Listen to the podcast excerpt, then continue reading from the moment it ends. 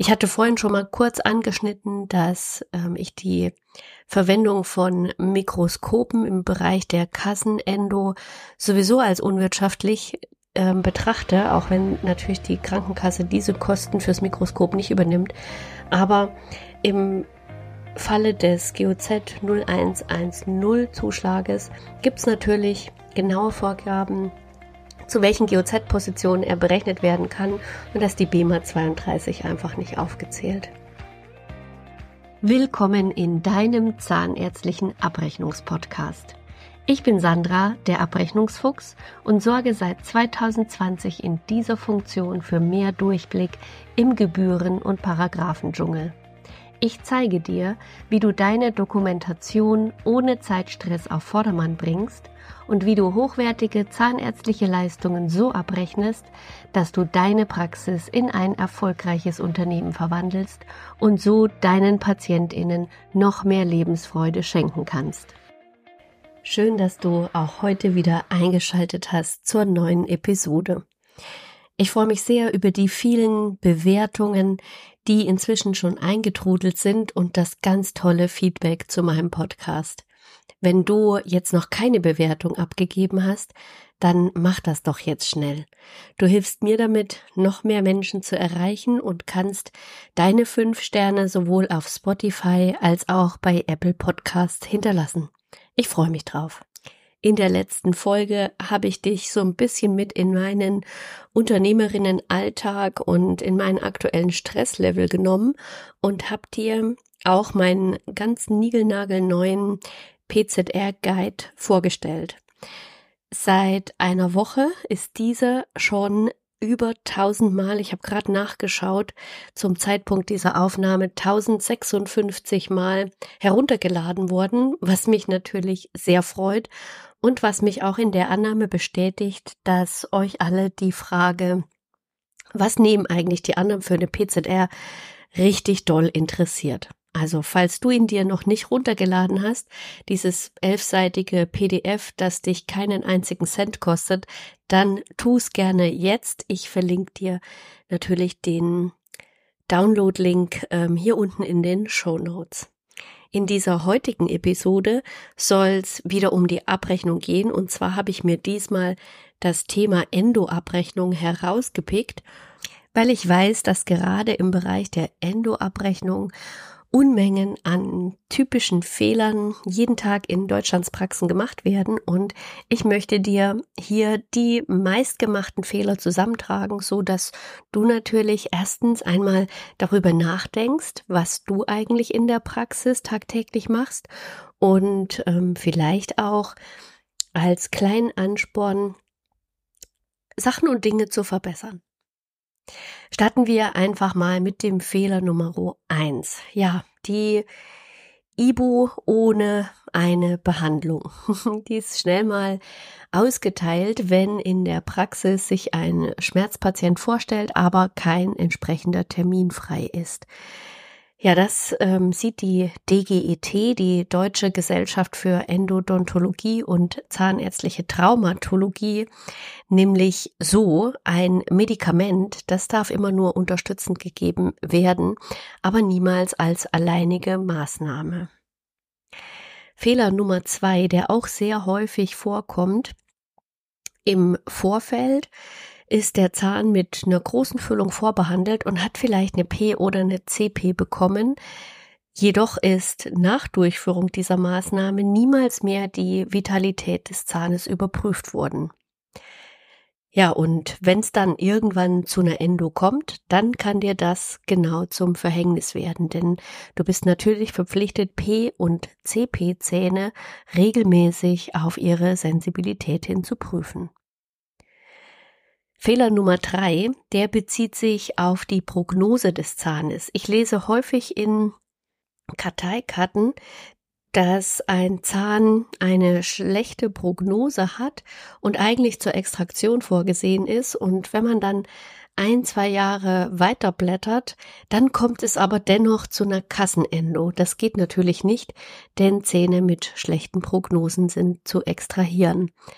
Achte also hier ganz genau auf deine Dokumentation und vergiss nicht, dir vielleicht zahnbezogene Notizen zu machen, die du schneller als im Fließtext wieder aufrufen kannst. Der Fehler Nummer vier, der bezieht sich auch auf eine Aussage der DGET, ähm, die ich extra nachgelesen habe. Und zwar wird sehr häufig, häufig im Rahmen der Schmerzbehandlung die TREP oder VIT-E inklusive einer WK und MED nach BEMA ähm, durchgeführt und die DGET, die sagt, bei symptomatischer irreversibler Pulpitis ist die vollständige Pulpotomie ohne Instrumentierung der Wurzelkanäle die Schmerzbehandlung der ersten Wahl. Ja, im Rahmen einer Endo-Behandlung kann es ja auch sein, dass der Patient mit einem auf Gingiva-Niveau abgebrochenen Zahn sich in der Praxis vorstellt. Und hier schließt sich der Fehler Nummer 5 an, wenn es um einen präendodontischen Aufbau geht. Der ist natürlich erstens keine Kassenleistung und zweitens sind auch Begleitleistungen wie zum Beispiel die BMF für den Kofferdamm hier nicht nach BEMA berechenbar. Fehler Nummer 6, der schließt nochmal an das Thema Vitalitätsprüfung an, und zwar hier nicht im Vorfeld der Endo-Behandlung, sondern bei Einleitung. Also wenn die TREP oder die VIT-E gemacht wird und entsprechend sich in der Abrechnung findet, dann ist natürlich eine vorher fehlende Vitalitätsüberprüfung, ja, sagen wir mal, mehr als ein Fehler, denn die Trepanation oder die Vitalextirpation, die sind natürlich entscheidend, ähm, je nachdem, ob der Zahn noch vital oder nicht mehr vital war. Fehler Nummer sieben. Hier spreche ich alle Praxen an, die ein Mikroskop in der Praxis haben und die Endo damit durchführen. Ich kann das natürlich sehr, sehr, sehr gut verstehen, dass man, wenn man einmal Wurzelkanäle durch eine Vergrößerung mittels Mikroskop angeschaut hat, dass man nie mehr ohne behandeln möchte. Allerdings sei hier mal in Frage gestellt, ob das dann eine ausreichend zweckmäßige und wirtschaftliche Kassenendo sein kann. Fehler Nummer 8. Bestimmte BEMA-Leistungen werden nach Wurzelkanälen abgerechnet, so zum Beispiel die WIT-E, WK oder WF. Vielleicht kennst du die Regelanatomie aus dem Bereich der Chirurgie im BEMA. Hier wird ähm, nämlich nicht nach den tatsächlich vorhandenen Wurzeln berechnet, sondern nach denen, wie sie eben im Lehrbuch stehen. Das gilt natürlich im Rahmen der WIT-E, WK und WF nicht, weil selbst wenn ein Zahn weniger Wurzeln hat, ähm, als üblich, dann kann er natürlich trotzdem mehr Wurzelkanäle haben. Also auch das ist ein häufig gemachter Fehler im Bereich der Endo, äh, wenn es um die Anzahl der Wurzelkanäle geht. Fehler Nummer 9 wäre die fehlende Anästhesieleistung bei der VIT-E. Natürlich braucht nicht jeder Patient eine Anästhesie, aber wenn er denn darauf verzichtet, dann würde ich das im Rahmen der VIT-E immer in die Dokumentation mit einbeziehen. Das fehlt sehr häufig und deshalb habe ich das hier als Fehler Nummer 9 mit aufgenommen. Fehler Nummer 10, der schließt sich direkt an die VIT-E an. Und zwar kann es ja sein, dass dein Patient, bevor er zu dir in die Praxis kommt, schon im Notdienst am Wochenende gewesen ist. Und wenn dort eine VIT-E durchgeführt wurde, dann kannst du natürlich keine erneute VIT-E in der Praxis berechnen. Hier muss natürlich in Absprache mit der Notdienstpraxis ähm, einmal ausgetauscht werden. Was wurde denn schon gemacht? Und ähm, ja, so kann es, kannst du diesen Fehler ganz leicht vermeiden. Fehler Nummer 11, und das ist der, denke ich, meistgemachte Fehler, wir halten die Richtlinie 9 nicht ein. Nochmal ganz kurz zur Erinnerung. Für die molaren Endo sind hier ganz bestimmte Kriterien aufgenommen worden und ähm, ich stelle sie dir ganz kurz vor. Die Wurzelkanalbehandlung von Molaren, die ist in der Regel angezeigt, wenn damit erstens eine geschlossene Zahnreihe erhalten werden kann. Zweitens eine einseitige Freiendsituation vermieden wird oder drittens der Erhalt von funktionstüchtigem Zahnersatz möglich wird. diese drei Punkte gelten gleichsam für die Endorevision. Für alle anderen Zähne, also nicht Revisionszähne und nicht Molaren, ähm, in der Erstbehandlung ist die GKV-Behandlung dann angezeigt, wenn Aufbereitbarkeit und Füllung des Wurzelkanals bis bzw. bis nah an die Wurzelspitze gegeben sind. Ja, und sehr häufig werden gerade für die Molaren diese Punkte nicht eingehalten und damit einhergehend Fehler Nummer 12 wird Budget verschwendet. Sollte sich bei einem mehrwurzligen Zahn zum Beispiel ein Kanal aus anatomischen oder aus behandlungstechnischen Gründen nicht entsprechend der Richtlinie 9, also wie gerade eben erklärt, aufbereiten lassen, so wird der ganze Zahn ähm, in die GOZ überführt, also er gilt nach Behandlungsrichtlinie ähm, als nicht behandlungsfähig und für, das führt natürlich zum Behandlungsabbruch und der Extraktion oder alternativ zur privaten Weiterbehandlung. Ja, und warum nenne ich das jetzt Budgetverschwendung? Na klar, weil es kann natürlich sein, dass wenn die Endo-Richtlinien nicht korrekt eingehalten werden, dass Zähne nach ähm, GKV äh, behandelt werden, die eigentlich da gar nicht reinfallen und dann zum in der zweiten Jahreshälfte zum Jahresende vielleicht ein lupenreiner GKV-Endozahn ähm, bei dir unter den Instrumenten liegt und du ihn dann nur noch for free behandeln kannst. Also wollen wir natürlich alle nicht hoffen, dass dich der HVM so hart trifft, aber ähm, dennoch bedenke bei jeder Endo einfach mal kurz, verschwende ich jetzt hier Budget oder ist das eine Behandlung, die sich tatsächlich im Rahmen des Wirtschaftlichkeitsgebots nach BEMA abbilden lässt? Fehler Nummer 13 ist die Missachtung des geltenden Zuzahlungsverbotes.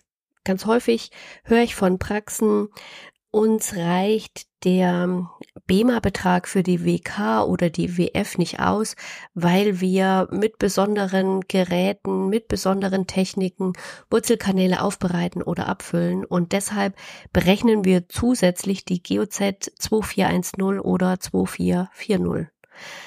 Das ist natürlich nicht möglich. Wir können im BEMA-Bereich nur bei Kunststofffüllungen Mehrkosten berechnen und bei allen anderen Leistungen herrscht das Zuzahlungsverbot. Das heißt, GOZ minus BEMA ist hier nicht möglich.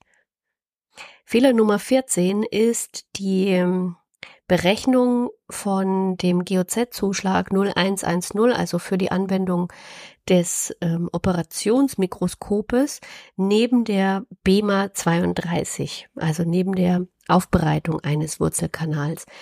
Ich hatte vorhin schon mal kurz angeschnitten, dass ähm, ich die Verwendung von Mikroskopen im Bereich der Kassenendo sowieso als unwirtschaftlich ähm, betrachte, auch wenn natürlich die Krankenkasse diese Kosten fürs Mikroskop nicht übernimmt. Aber im Falle des GOZ 0110 Zuschlages gibt es natürlich genaue Vorgaben, zu welchen GOZ-Positionen er berechnet werden kann und dass die BEMA 32 einfach nicht aufgezählt. Ja, Fehler Nummer 15 sind fehlende beziehungsweise nicht auswertbare oder aussagekräftige Röntgenaufnahmen. Und hier geht sowohl um die Messaufnahme und als auch um die Abschlussaufnahme und natürlich auch um die diagnostische Aufnahme. Wenn zum Beispiel der Patient mit einer Röntgenaufnahme aus dem Notdienst kommt, dann machst du eine eigene Röntgenaufnahme, um dir erstmal die Situation darzustellen. Die Messaufnahme wird häufig wegen der elektronischen Längenbestimmung weggelassen.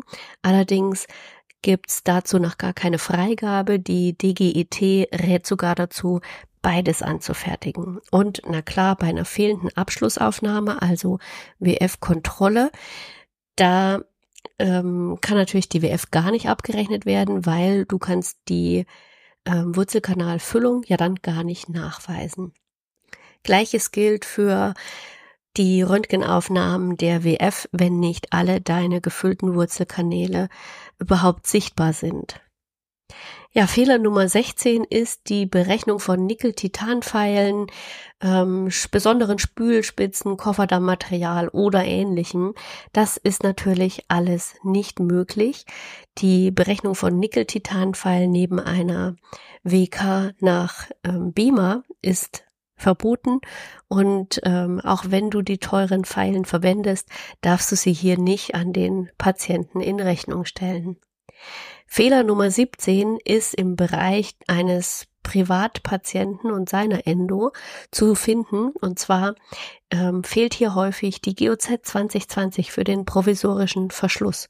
Und der Grund dafür kann eigentlich nur im BEMA-Denken liegen, denn die 2020 oder eine ähnliche Position nach BEMA gibt es nicht. Der provisorische Verschluss kann da nicht extra gesondert berechnet werden. Aber beim Privatpatienten natürlich schon, dennoch fehlt er häufig.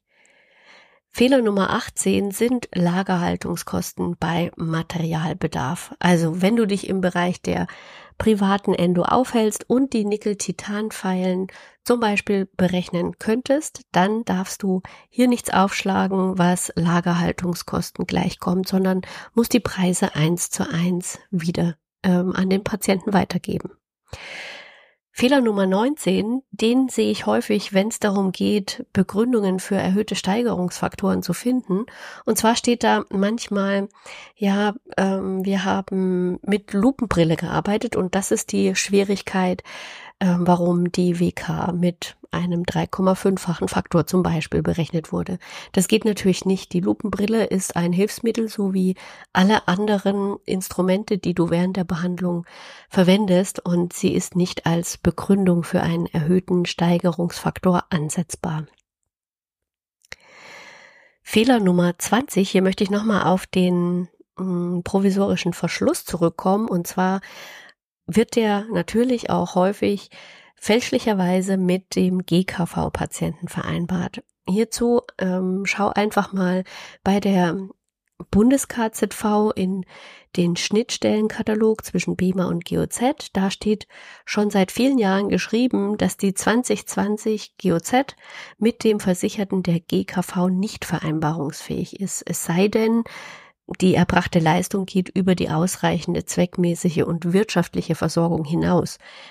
Im übersetzten Klartext bedeutet das, du kannst die 2020 nur dann mit dem GKV-Patienten vereinbaren, wenn auch die restlichen Endopositionen privat laufen.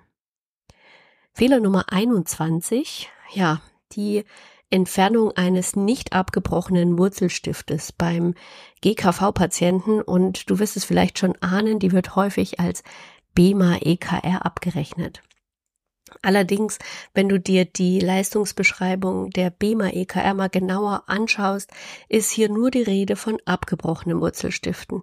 Wenn der also nicht abgebrochen ist, dann musst du hier in die GOZ gehen, da gibt's eine eigene Leistungsposition für, aber kannst auf jeden Fall nicht die BEMA EKR ansetzen. Fehler Nummer 22. Hm. Die vierte und fünfte und so weiter, sechste, siebte, achte Med einfach privat vereinbaren.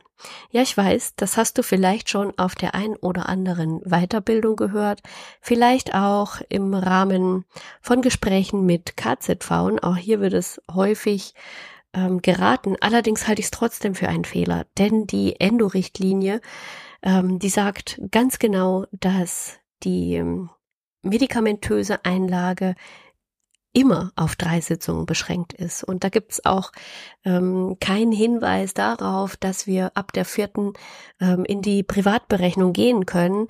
Ich halte sogar einen Zahn, der nach der dritten Med nicht ähm, ruhig zu bekommen ist, für falsch eingestuft, also von vornherein falsch in die Kassenendo einsortiert. Okay, wow, das waren 22 ganz typische Endo-Abrechnungsfehler. Und vielleicht würdest du dir jetzt wünschen, dass ich dir erkläre, wie du es denn richtig machst, wenn du den ein oder anderen dieser Fehler ähm, bisher auch bei dir in deiner täglichen Abrechnungsroutine wiederfindest. Dann habe ich einen ganz heißen Tipp für dich. Und zwar Trag dich jetzt auf die Warteliste für meinen Fuchs Campus ein. Der Fuchs Campus, das ist meine E-Learning Online-Plattform. Du kannst, wenn du da Mitglied bist, und das kannst du ganz bald wieder werden, ähm, dann kannst du auf alle bisherigen Fortbildungen zurückgreifen, die es schon seit einem Jahr gegeben hat. Unter anderem ein einstündiges mh, mm, Endo-Abrechnungsseminar, in dem ich nicht nur auf die Fehler eingehe, wie ich dir jetzt hier mitgeteilt habe, sondern auch Lösungsvorschläge bringe. Außerdem gibt's noch ein zweieinhalbstündiges Endo Q&A. Da konnten die Fuchs Campus Mitglieder ihre Fragen rund ums Thema Endo einreichen und in diesem Q&A habe ich mir Verstärkung von einer Endo-Spezialistin ähm, mit an den Campus geholt und wir haben ganz fleißig gemeinsam alle Fragen beantwortet und sie konnte diese Fragen auch mit eigenen Fällen aus ihrer Praxis unterstützen, so dass es auch super interessante Röntgenaufnahmen da zu sehen gibt. Ja, also wenn du Interesse hast, dann trag dich jetzt gerne auf die Fuchs Campus Warteliste ein. Die Warteliste ist deshalb eingerichtet, weil ich einfach nicht allen Interessenten, aktuell sind wir hier schon bei über 200 Menschen, die sich dafür interessieren, äh, weil ich einfach nicht jedem Einzelnen alle Inhalte zum Fuchs Campus äh, mitteilen kann und beantworten kann, alle Fragen, die aufkommen. Deswegen gibt's eine Warteliste.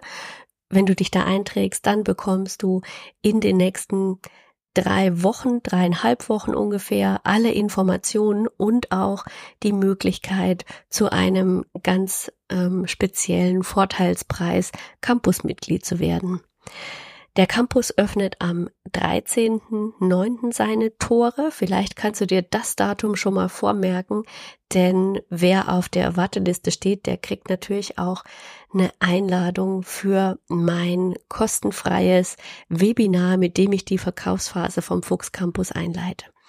Ich freue mich, wenn du jetzt in die Show Notes guckst und dich dort auf die Warteliste zum Fuchs Campus einträgst. Ganz klarer Vorteil von so einer Online-Lernplattform ist, dass du wann immer und von wo aus immer du lernen möchtest, die Inhalte abrufen kannst. Also alle Fortbildungen werden dort natürlich aufgezeichnet und stehen allen Campusmitgliedern für die Dauer ihrer Mitgliedschaft zur Verfügung. Ja, und jetzt ähm, freue ich mich, wenn du dich dort einträgst und ich warte schon ganz gespannt, deinen Namen auf der Warteliste zu sehen. Mach's gut und bis nächste Woche, deine Sandra. An dieser Stelle geht die heutige Episode von Abrechnungsfuchs der Podcast zu Ende. Ich möchte mich bei dir ganz herzlich bedanken, dass du bis hierhin dran geblieben bist und ich hoffe natürlich, du konntest wieder einige Punkte mitnehmen, die du in Zukunft dazu verwendest, dass deine Praxis ein erfolgreiches Unternehmen wird. Sei auch nächste Woche wieder dabei und wenn dir meine Folgen gefallen, lass mir gerne eine 5-Sterne-Bewertung da und teile diesen Podcast mit deinen Kolleginnen und Kollegen. Ich sende dir liebste Grüße auf diesem Wege und wünsche dir eine ganz tolle Arbeitswoche. Deine Sandra.